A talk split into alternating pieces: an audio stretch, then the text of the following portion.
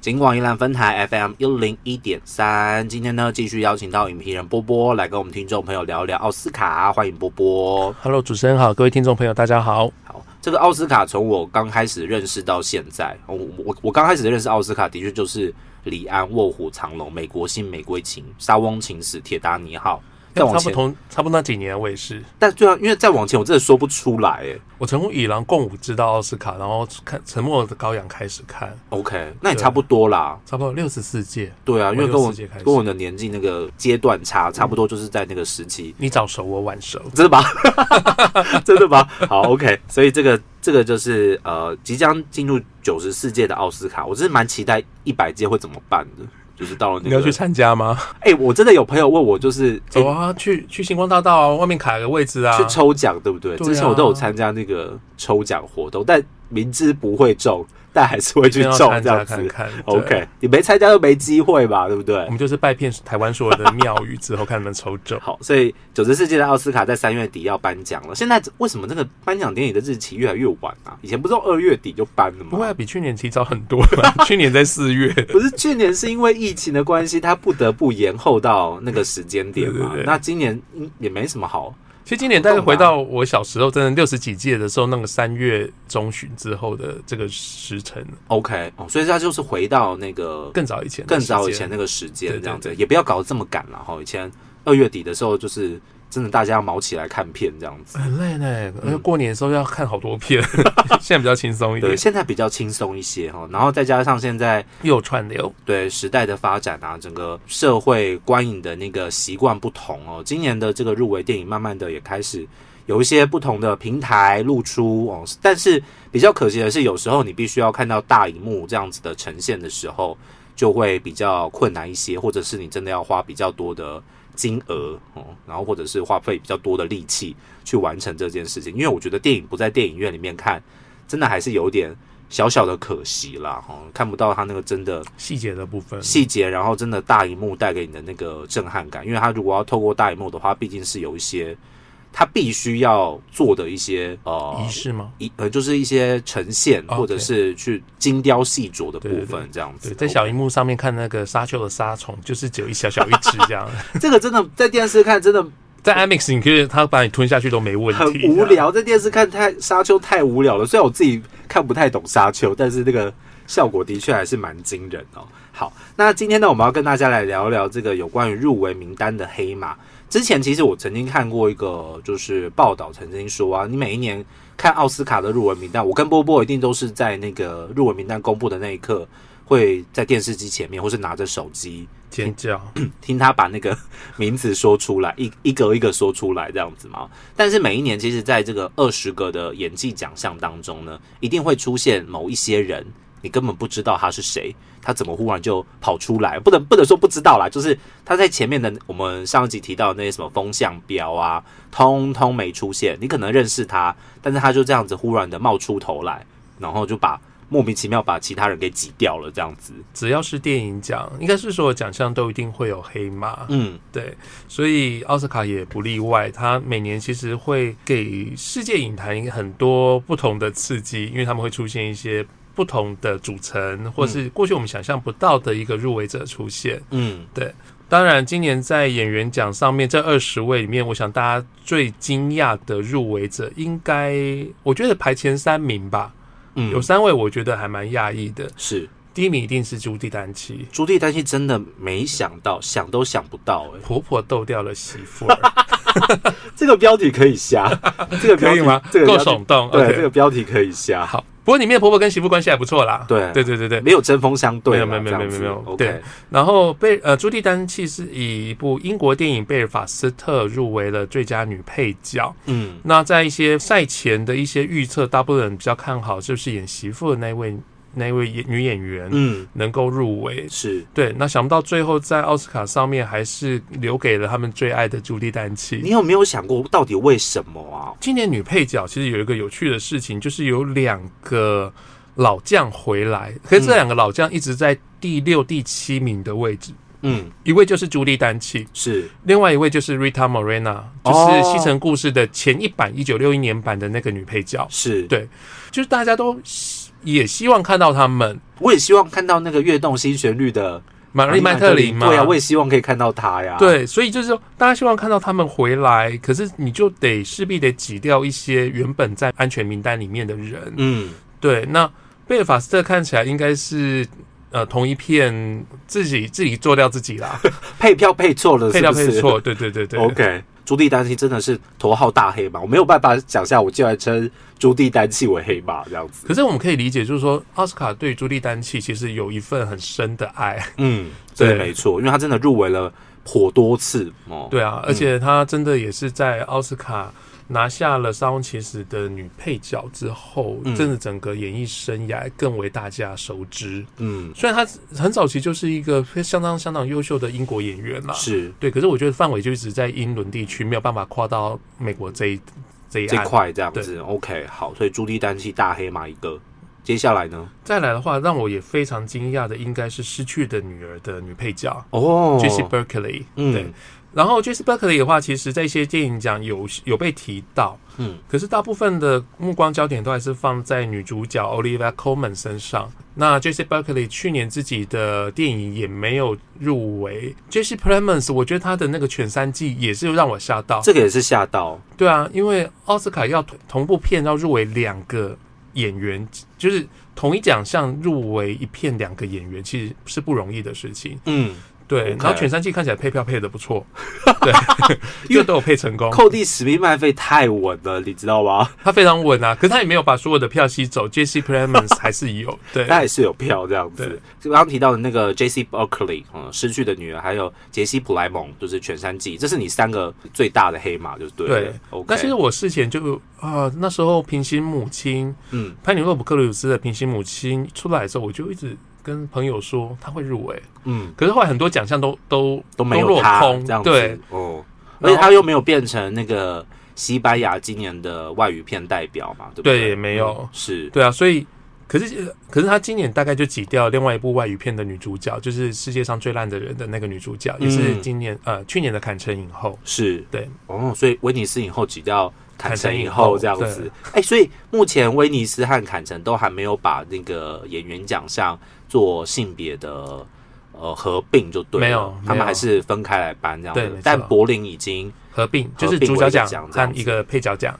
哦，还有配角对奖有。有对，一个主角奖和一个配角奖， OK，好，所以黑马会纷纷的出笼，当然就会把一些很可惜的人挤掉了哈。比方说，最佳女主角风向标权重的 Lady Gaga 就不见了，这样子啊对哈。这个这个是大家都吓个半死诶、我必须说，这是吓个半死啊！比起那些黑马冒出来，这件事情更令人吃惊，这样子。对，因为本来大家应该都看好，如果 Lady Gaga 入围奥斯卡的话，她是唯一一位全部都有入围的女演员，嗯，对，那应该奥斯卡在胜券在握，就会觉得她可能会循着去年那个法兰西斯麦朵曼的一个模式，因为对去年女主角是一个混战的状态对嘛，每一年不同的黑马出现了，然后大家就可以慢慢的去找到更多好看的电影哦，因为本来被挤掉那些人本来就很好看哦，只是很可惜没有办法在入围名单里面出现哦，被大家看到，甚至有得奖的机会，但是一些黑马。补上了之后，大家可以多关注一下他们不同的表现，这样子。那接下来我们就要来跟大家来分析一下入围名单的部分了。感觉我们今天应该可以分析蛮多的，不用 这么赶，然后之前都好赶的哦。 好，那我们先从一些比较呃，我们不能讲外围，因为今年奥斯卡他们颁奖的时候呢，要把几个奖项砍掉，啊，对，这是惹起惹起很大的争议耶。会真的不会改回来吗？看起来目前有点困难耶，因为几年前曾经有过这样子的一个提案，嗯，可是马上被很多演员们杯葛了。哦，悲对，歌。就是我我就不参加了。他们也没有办法有 guts 到说我不要去，对不对？那时候，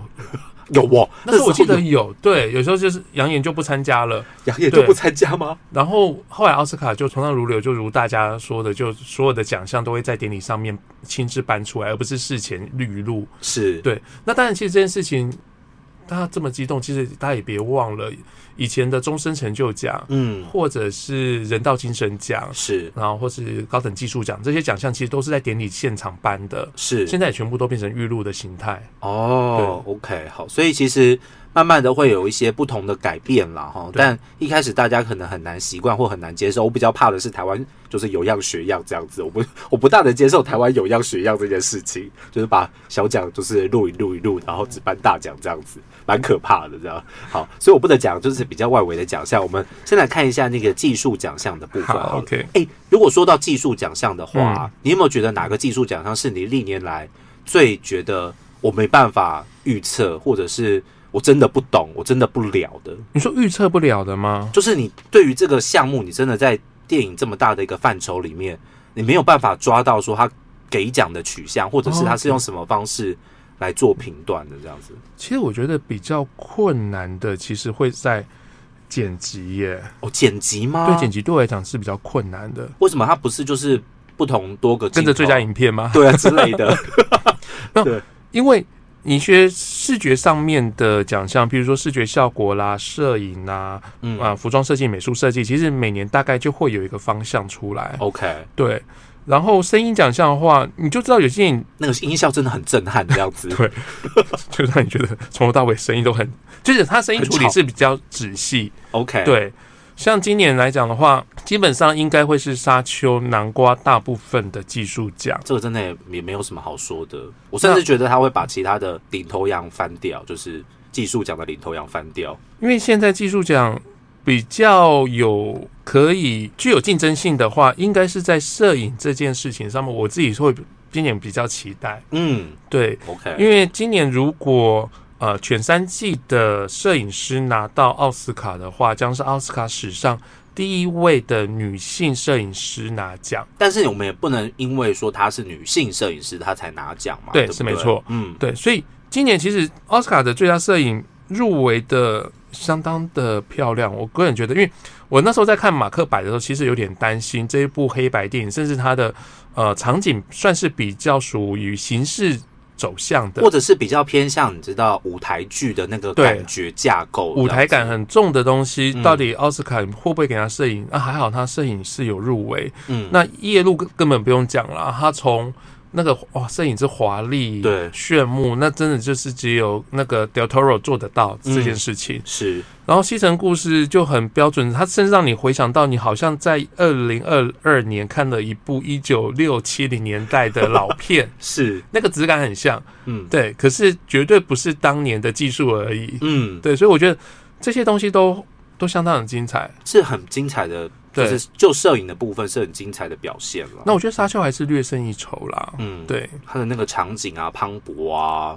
这样子它就是一个科幻史诗，这种电影对于奥斯卡来讲相当难以拒绝。 OK，哎、所以这种电影其实比较容易获得肯定，对不对？因为如果我真的是很简单的剧情片或者是浪漫喜剧片的话，要入围到这样的技术奖项，真的比较难呢、真的就很蛮困难的。嗯对，因为你技术奖除了服装或是美术，那可能很多文艺片啊，或是时代片嗯会有机会。是，对，那像今年的服装设计原则上还蛮有趣的，它几部比较是属于呃科幻呐、时那时代历史电影的，反而嗯不吃香。对，今年服装设计应该会落在时尚恶女库伊拉，真的吗？我觉哦得沙丘会翻呢、我觉得可能有点难、真的吗？因为服装设计它会有一种，平常我们都会颁给《沙丘夜路》《西城故事》这一类的电影， 哦，对。可是今天突然出现了一个你完全一个时装片，嗯，以现代为主，可是它的设计让你想到，哇，它真的就是一个充满了想象，像以前的那个。呃，沙漠妖姬是就是这样子的概念，它就很顺利拿奖，或者我们前几年金马奖的《男儿王》也是，是，对，哦，OK，好，所以可能在服装设计的部分，刚刚波波提到时尚恶女库伊拉，嗯，是已经 lock 了，就是应该没什么悬念这样子。因为我觉得今年最好看的一一套服装，呃甚至会变成一种经典，应该就是库伊拉在那个垃圾车上 面哦，那扮真的成。哦，那真的很难忘怀耶。 就是他每一，应该是说库伊拉他的每一个场景，他的故事，当然或许大家开始有一些比较刻板的印象，他是怎么对样变成这样子的一个人物形象，但是对他每一个让你印象深刻的点，一定都会有他非常非常。炫目的服装，甚至对那个什么金蝉脱壳那个，你怎么可能想到呢？根本想不到啊，这样子。对所以我甚至很期待他的服装设计师不知道在当天会不怎穿么什穿么。是吧？对，因为那时他候就呃，他沙就漠 搭垃圾车出现，这样子有吗可能哦。 OK，沙漠妖精那时候那个服装设计师是全身的那个美国运通卡金卡，真的他是缝了一个美国军装当做那个马甲这样穿出来，太夸张了吧？超厉害！你说光那一套你就觉得哇，印象深刻，这辈子忘不 了。所以刚刚提到的服装设计，时尚恶女库伊拉机会蛮大的。然后摄影的部分也觉得可能是沙丘哦，应该是没有什么太大的问题这样子。你刚刚提到那个剪辑的部分，你到底为什么觉得剪辑很难啊呢、我不知道哎、可能金马奖也给我一些震撼教育 过。你就说天哪，怎么是他这样子吧？上次谁先爱上嗯他他？的哦，对对对对，文艺片我就觉得剪辑应该没机会啊，应该是是比较是动作片呐、或是很严肃的剧情片。对啊，就会是一个个轻轻喜剧拿奖，哦 OK。开让我开始怀疑我对剪辑的看法是不是有问题。但是这个就就是你知道，他虽然作品本身要好之外，公关战很重要嘛。谁先爱上他的前面，他们真的是非常非常强调他们一开始的剪辑有多烂这件事情啊，这件事情让人大家印象深刻，所以到最后成品出现的时候，你自然会有加成的效果，一印种象加分， 妙这手样子回春的感觉， OK，印象加分。那既然提到剪辑了，你有觉得哪一部 比较容易轮圆？是这样讲吗？我觉得还是沙丘啊，还是沙丘应该吗还？是沙丘。嗯，今年大的奖，那、今年在技术奖应该会跟英国电影金像奖一样，应该沙丘会包办的大部分的技术。技术奖项对这样子。那视觉效果的部分，我觉得这视觉效果这五部片可能加起来那个票房，或者是其他那个所入有围电影的加加起来来还的票房，对，因为他们这个太厉害了哦，这个整个就是名单一排出来，好几部，光是漫威的电影。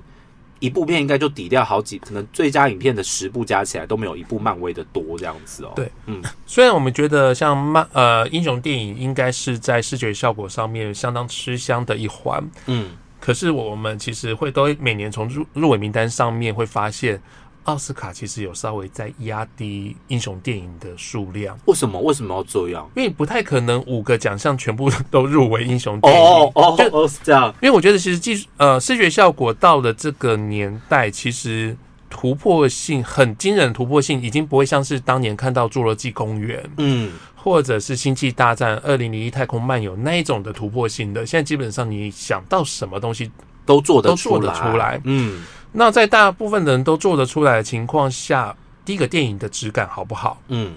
第二个就是你的创意还有没有一些哦比较新鲜的东西？是所以我们可以看到今年的入围，它还是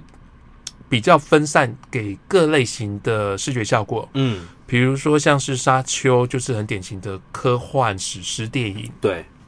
那脱稿玩家完全就是靠着创意，就是用一个天马行电玩空这的样天马子行空去刺激你。嗯对，那零零七当然，我觉得就是一个蛮标准配备的东西。对对就是你大你大概可以想象得到的东西，但是我要怎么样把它变得更细致，对没错。然后更让你不出戏，因为实在有太多让人出戏的视觉效果了，这样子。那蜘蛛人的话，我我相信蜘蛛人绝对是因为它的评价，嗯，因为它评价够高。是那往年的话，比如说像是黑豹啊，嗯也是因为这样的关系会入围。嗯对，所以视觉效果，英雄电影并不是代表是稳操胜算，哦，它还是必须要票房够好，那是评价够高。嗯对，那不然的话，其实像你看《永和族》应该也不差、啊，嗯它，跟上汽比，你也很难说哪个差在哪里或好我在哪里。根本就比不出来，好吧？ 对啊，所以就说这些电影太类似，它只能选出几个代表。是对，哦，所以他选出几个代表出来之后，结果是这个样子。那看起来好像也是沙丘的几率颇大嘛，对不对？应该就是沙丘啊。 OK，所以沙丘可能我们刚刚提到的，比方说像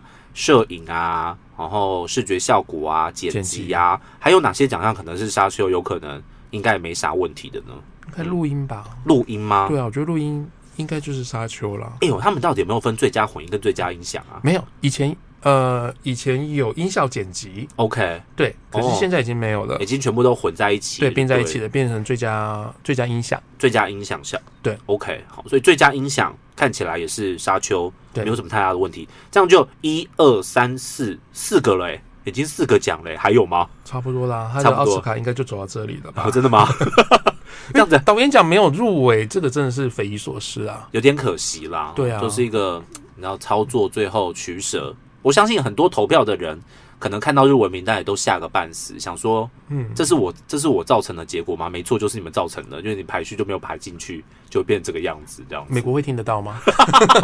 他们如果听得懂中文的话，也听得到，好我吗？们在骂他听们得懂这样 子。好，所以呃，今天先针对几个呃技术奖项的部分，还有刚刚提到的一些奥斯卡今年的黑马、哦。其实今年黑马还蛮多的，等一下。呃，如果有机会的话，我们再针对不同的奖项来跟听众朋友做介绍。今天再次感谢波波来到我们的节目现场，跟大家分享第九十四届的奥斯卡。好，谢谢主持人。